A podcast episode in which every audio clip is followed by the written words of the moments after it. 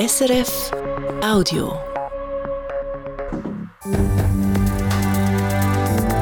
SRF 1, jetzt mit dem Regionaljournal. Das Regionaljournal Ostschweiz live aus dem Studio St. Gallen. Am Mikrofon heute Abend der Michael Ullmann. Und diese Themen haben wir heute für Sie. Weniger Kantönli-Geist. Die drei Kantone St. Gallen und Appenzell Ausser und Inrode wollen in der Spitalplanung auch im Bereich Rehabilitation enger zusammenarbeiten. Mehr Sicherheit. Auch die Landwirtschaft ist wegen der zunehmenden Digitalisierung nicht gefeit vor Hackerangriffen. Der St. Galler Bauernverband schult darum Bäuerinnen und Bauern. Dann schauen wir noch die Ausgangslage an vor den Kantonsratswahlen im Kanton St. Gallen vom 3. März und wir nehmen sie mit in die neue Ausstellung vom Bündner Künstler Augusto Giacometti im Kunstmuseum Chur. In der Ostschweiz gibt es verschiedene Kliniken, wo man eintreten kann, zum Beispiel nach einer Operation oder einer Krankheit. In den drei Kantonen St. Gallen, Appenzell Ausserrhoden und Appenzell Innerrhoden hat es acht so Kliniken. Die drei Kantone sind jetzt zusammen am überprüfen, ob das Angebot angepasst werden kann und ob man es verbessern kann. Anina Mattis. Seit letztem Jahr arbeiten die drei Kantone St. Gallen, Appenzell Ausserrhoden und Appenzell Innerrhoden bei der sogenannten Spitalplanung zusammen. Zuerst haben sie den Bereich Akutsomatik angeschaut, das Mal geht es jetzt um die Rehabilitation. Als erstes haben die Kantone angeschaut, wo die Patientinnen und Patienten jetzt in die Reha gehen Rausgekommen ist, der grosse Teil, zwei Drittel, bleibt für die Reha in einem der drei Kantone. Der andere Drittel geht noch jemand anders her. Wir haben natürlich noch sehr starke Rehabilitation im Thurgau mit Zielschlacht für neurologische Patienten. Dann gibt es natürlich auch solche, die Richtung Bündnerland gehen, also Davos. Ich vermute, dass auch noch ein Teil Richtung Zürich geht. Sagt Bruno Damann, der Gesundheitsdirektor vom Kanton St. Gallen. Das erste Fazit war aber, dass es in den drei Kantonen, die jetzt zusammenarbeiten, bei den Reha-Kliniken ein gutes Angebot gibt. Die Kantone ergänzen sich hier auch. Im Kanton Appenzell Ausserrhoden zum Beispiel gibt es drei Reha-Kliniken, das Walzenhausen, das Geiss und das Niedertiefen. So viel bräuchte es eigentlich nicht. Wir haben äh, eigentlich für die Appenzell Ausserrhoden Bevölkerung zu viele Reha-Kliniken sehen aber im überkantonalen Vergleich, dass es durchaus Versorgungsrelevanz haben. Würde es die Kliniken nicht geben, hätten andere Kantone eine Unterversorgung. Sagt der Ausserrhoder Gesundheitsdirektor Yves Noel Balmer. Darum macht es eben auch Sinn, um nicht jeden Kanton für sich anzuschauen, sondern schauen, ob einer ganzen Region genug Betten hat. Wir denken wirklich nicht mehr in Kantone, sondern wir denken in Versorgungsräume. Und ich glaube, das ist so die wichtigste Botschaft, äh, warum dass wir eben das auch miteinander machen die Gesundheitsdirektorin von Appenzell Innerrhoden, Frau Statthalter Monika Rüegg-Bless. So können Sie nicht nur bei der Anzahl Betten schauen, dass es für die ganze Region stimmt, sondern auch bei den verschiedenen Fachgebieten der Kliniken. Der Ausserrhoder Gesundheitsdirektor Yves Noel Balmer sagt es so. Es macht nur Sinn, wenn die Kliniken nicht alle alles anbieten, sondern sich spezialisieren auf einzelne Gebiete. Zum Beispiel der Hof Wiesbad. Das ist die einzige Reha-Klinik Zappenzell-Innerrhoden. Wir haben ein Angebot, das sich auf Muskuloskeletal-Rehabilitation, das heißt also nach Eingriff, nach Operationen, vor allem am Gelenksapparat, äh, ist die Spezialisierung da. Und wir gehen davon aus, dass es auch in diese Richtung wird weiter auch so ein Angebot geben sagt Monika Rüegg-Bless, Gesundheitsdirektorin von Appenzell Innerrhoden. Auch bei diesen verschiedenen Spezialisierungen wollen die drei Kantone überprüfen, wo das Angebot schon gut ist und wo es vielleicht Anpassungen braucht. Es gibt einen Punkt, wo aber alle drei Kantone gern anders hätten. Eigentlich würde es in ihren Augen mehr Sinn machen, wenn noch mehr Kantone zusammenarbeiten würden. Der St. Galler Gesundheitsdirektor Bruno Damann ja, wir haben ja das versucht bei der Somatik, also bei der Akutbehandlung in Spitälern und das ist leider gescheitert. Äh, da sind jetzt halt nur noch drei Kantone und nicht mehr sechs Kantone, aber es wäre noch mehr wichtig, dass es eigentlich alle sechs Kantone in der Ostschweiz wären. Er spricht hier an, dass mal angedenkt war, dass bei der Spitalplanung auch die Kantone Thurgau, Glarus und Graubünden mitmachen. Die drei Kantone haben sich dann aber aus unterschiedlichen Gründen dagegen entschieden. Darum ist es bei den Kantonen St. Gallen und bei den Appenzell geblieben. Um auf die Spitalliste von diesen drei Kantonen zu kommen, können sich die Reha-Kliniken jetzt bewerben. Bewerben können sich Kliniken aus den drei Kantonen, aber auch Kliniken aus anderen Kantonen. Gelten soll die neue Liste dann ab Anfang nächstes Jahr. Plötzlich steigt der Melkroboter aus und 100 Kühe können nicht mehr gemolken werden. Und das nur wegen einem Mail an die Bauer oder die Bäuerin mit einem Virus drauf. Für Bäuerinnen und Bauern eine Horrorvorstellung. Was in der Wirtschaft immer wieder vorkommt, Stichwort Hackerangriff von Cyberkriminellen, könnte schon bald auch in der Landwirtschaft eintreffen. Weil auch mehr und mehr Bauernhöfe auf Digitalisierung setzen, wird auch dort das Risiko grösser, dass Hacker alles lahmlegen. Der St. Galler Bauernverband will das möglichst verhindern. Heute ist der erste Kurs zum Thema Cybersicherheit für interessierte Bäuerinnen und Bauern. Online im Internet. Christian Masina. Was Chancen bietet, bringt oft eben auch Gefahren mit sich. Das zeigt sich bestens am Kurs Cybersicherheit in der Landwirtschaft. Ein Kurs, wo die 20 Teilnehmerinnen und Teilnehmer aus der Landwirtschaft heute bequem von daheim aus teilnehmen können. Via Zoom, also Internet, Video, Chat. Aber eben, das gleiche Internet, das vieles im Alltag erleichtert, es bringt auch seine Gefahren mit sich. Auch für landwirtschaftliche Betriebe, sagt Bernd Robert, Leiter Fachstelle Landtechnik und Smart Farming beim Landwirtschaftlichen Zentrum Salitz. Digitale Hilfe in vielen Bereichen auf Bauernhöfen gehören schon zum Alltag und damit verbunden auch allfällige Sicherheitslücken. Digitalisierung begleitet uns dort immer mehr, kommt immer stärker hinein, auch bei den landwirtschaftlichen Betrieben.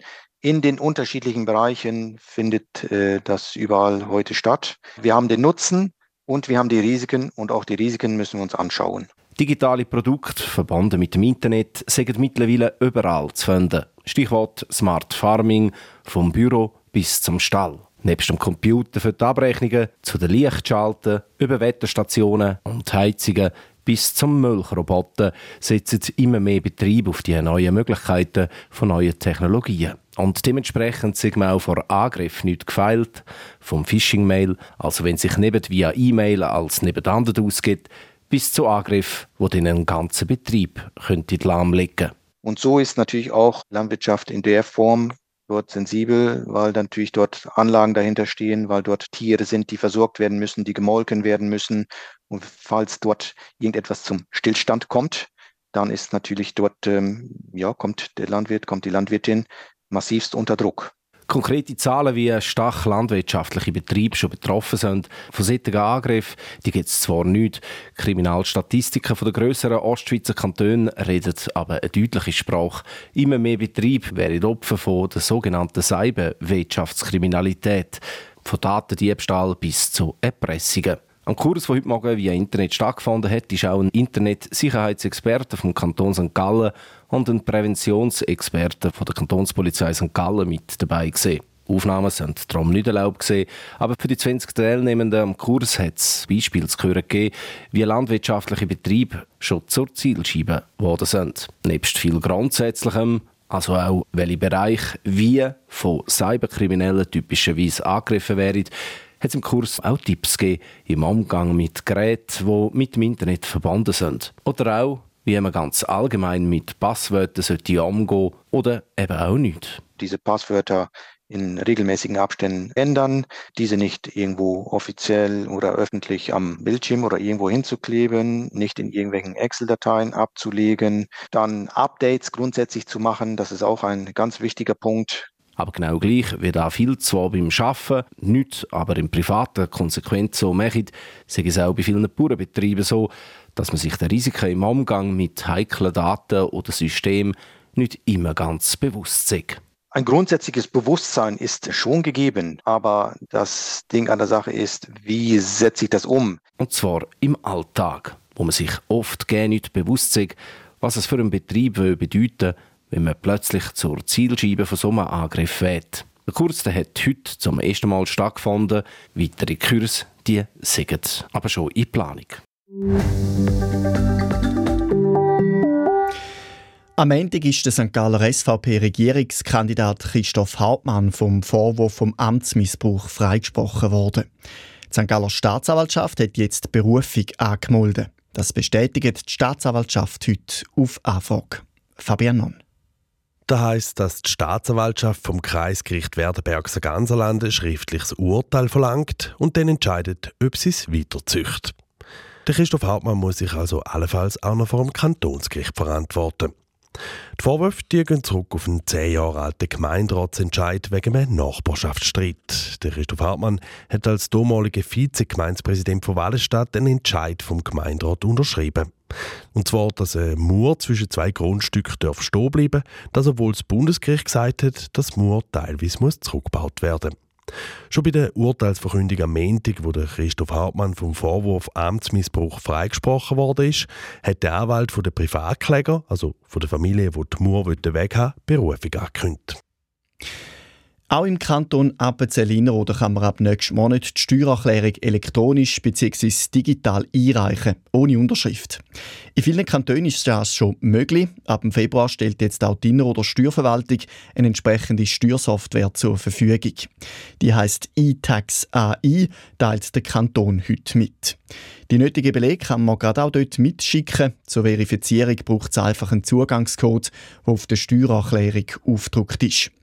Warum das Inroden gegenüber anderen Kantonen da hinten ist, dazu sagt der Inroder Finanzdirektor Rudi Eberle. Ja, wir haben einerseits auf die gesetzlichen Grundlagen vom Bund gewartet und dann haben wir die kantonale Gesetzgebung angepasst. Da hat die Landsgemeinde am letzten Frühjahr Ja dazu gesagt und jetzt ist die Umsetzung letztes Jahr passiert, dass man es jetzt eben auf das Jahr einführen kann. Wir haben ja schon so eine digitale Lösung in dem Sinn, dass man es ausfüllen konnte, aber wir mussten es dann ausdrucken, unterschreiben, einreichen. Wir schauen jetzt als den richtigen Zeitpunkt an, weil jetzt auch die gesetzlichen Grundlagen um sind. Wenn es einem Rechtsverfahren die nicht um gewesen wären, dann hat man ja die nicht mehr zu aussehen Medien und darum wir die Auffassung, wir sind da noch früh genug dran.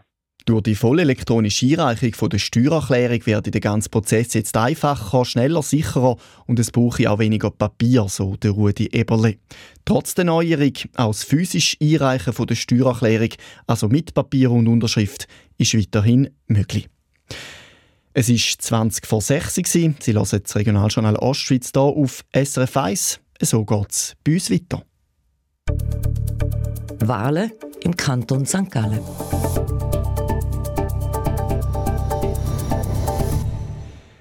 Im Kanton St. Gallen werden am 3. März, also ein bisschen mehr als einem Monat, die Regierung und der Kantonsrat neu gewählt. Für einen Sitz im 120-köpfigen Kantonsrat kandidieren 1010 Frauen und Männer. Über ein Drittel davon sind Frauen, ein bisschen mehr als bei den letzten Gesamterneuerungswahlen vor vier Jahren. 1010 Kandidatinnen und Kandidaten, das sind über acht für einen Sitz. Die Chancen, zum gewählt zu werden, sind aber je nach Wahlkreis unterschiedlich. Und auch sonst gibt es ein paar Unterschiede. Martina Brassel. Der Kanton St. Gallen ist in acht Wahlkreise unterteilt. Nicht alle Wahlkreise haben gleich viel Sitz im Kantonsrat. Da kommt darauf an, wie viele Menschen dort wohnen. Der grösste Wahlkreis ist St. Gallen mit 29 Sitzen. Der kleinste der Wahlkreis Werdenberg mit 9 Sitzen.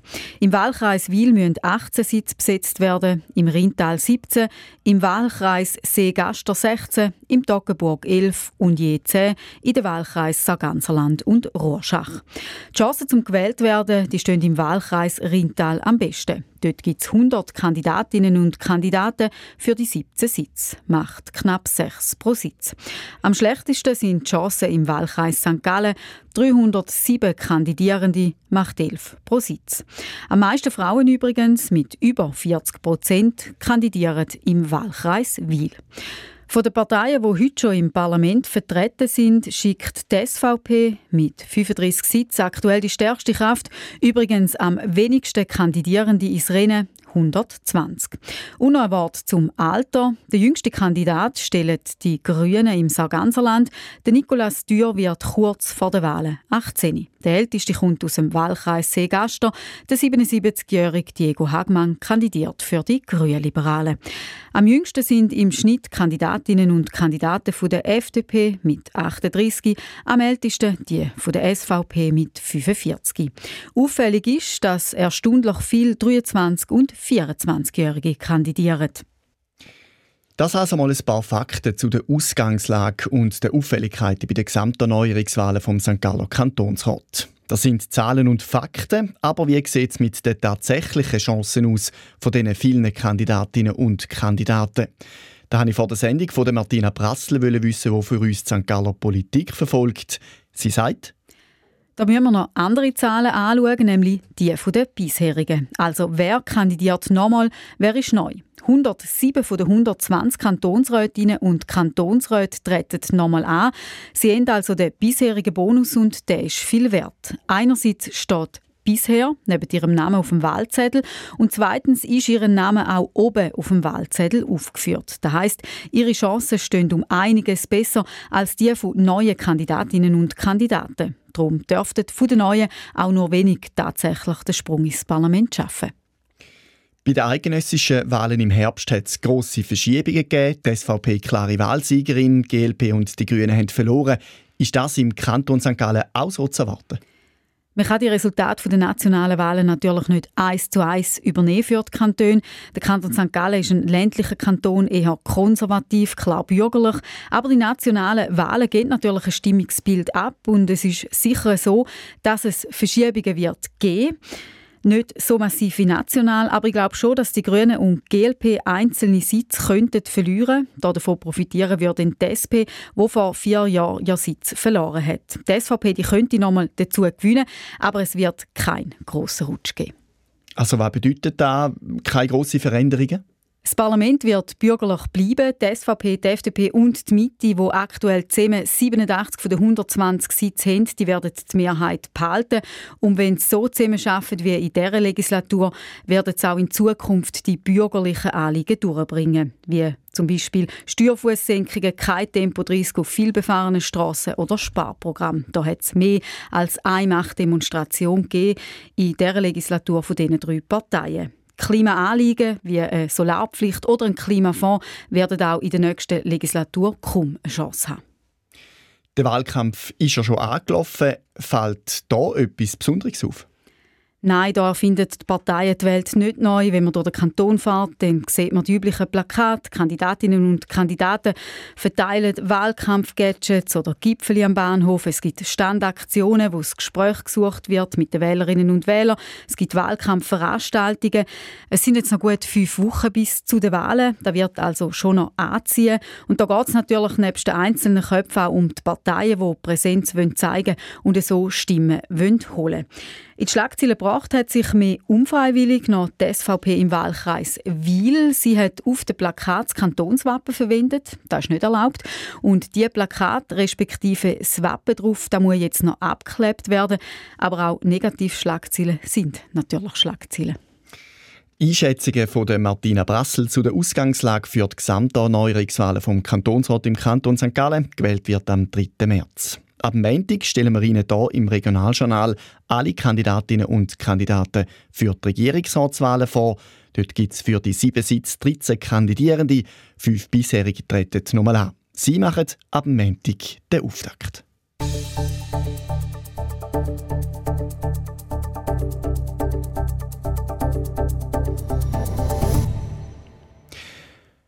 Jetzt zu einem anderen Thema. Ölbilder, Skizzen und Aquarell, aber auch Auftragsarbeiten wie die Glasmalereien bei der Churer Martinskirche oder die Eingangshalle von der Uraniawach von der Zürcher Stadtpolizei mit den Blumenornament an der Decke.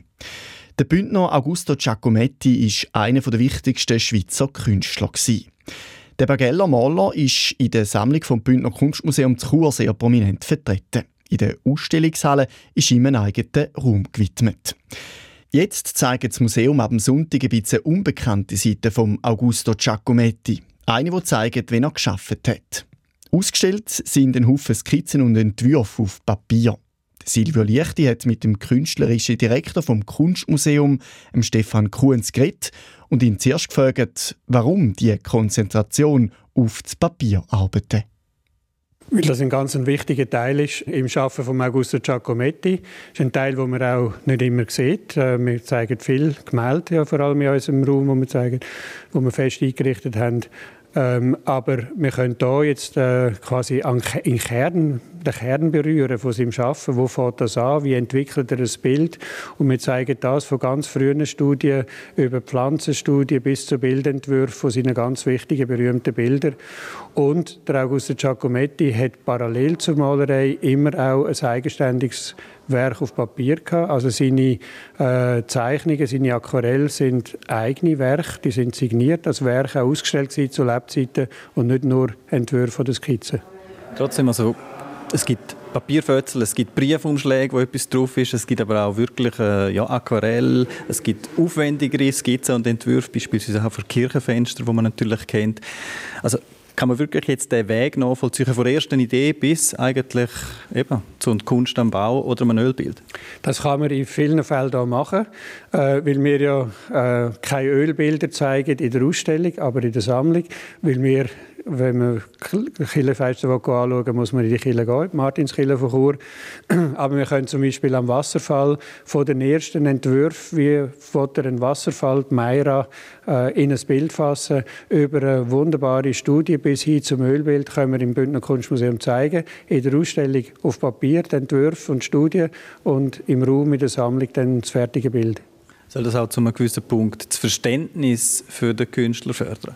Ich glaube, dass die ganze Ausstellung mit diesen vielen Entwürfen wirklich an den Kern von seinem Schaffen führt und das Verständnis fördert für das Schaffen, äh, wo wichtig ist, wo auch zeigt, dass es eine andere Haltung der Welt gegenüber ist, als äh, sein Cucco San Giovanni Giacometti zum Ausdruck gebracht hat.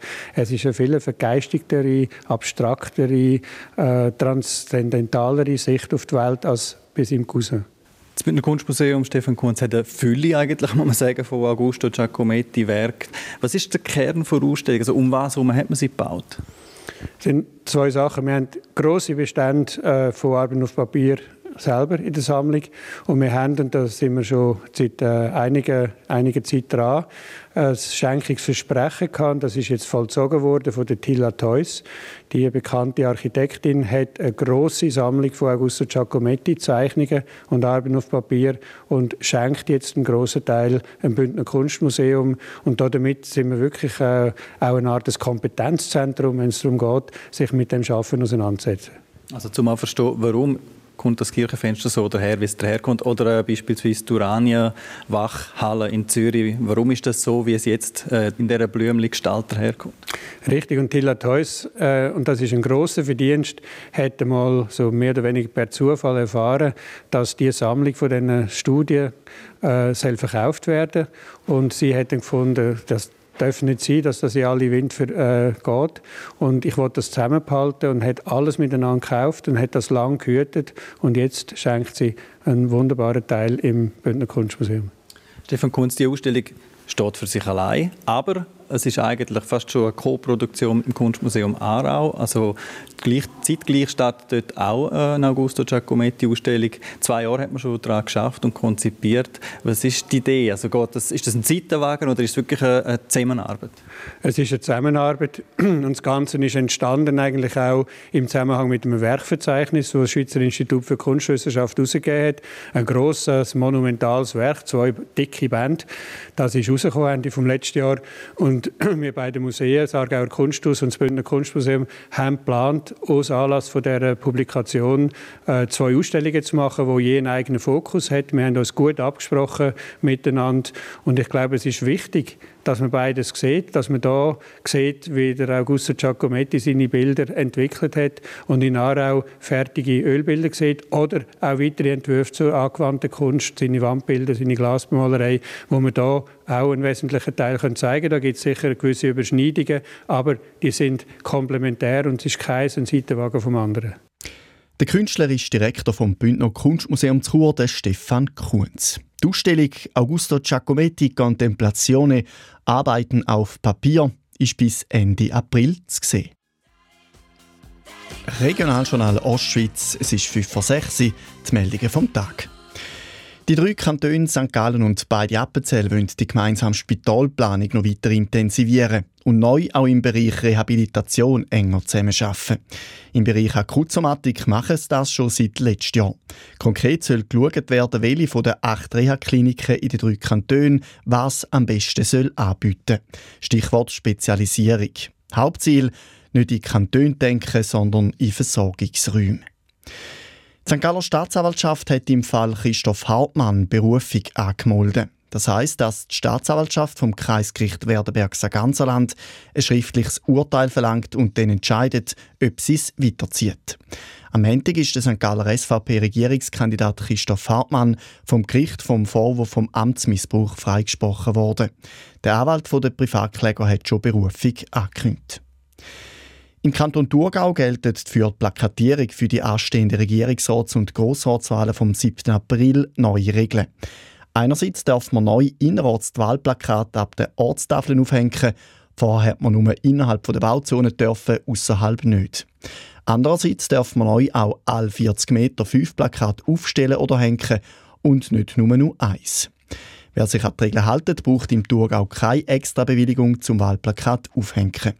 Für die Wahlen im April dürfen die Plakate am 24. Februar aufgehängt werden.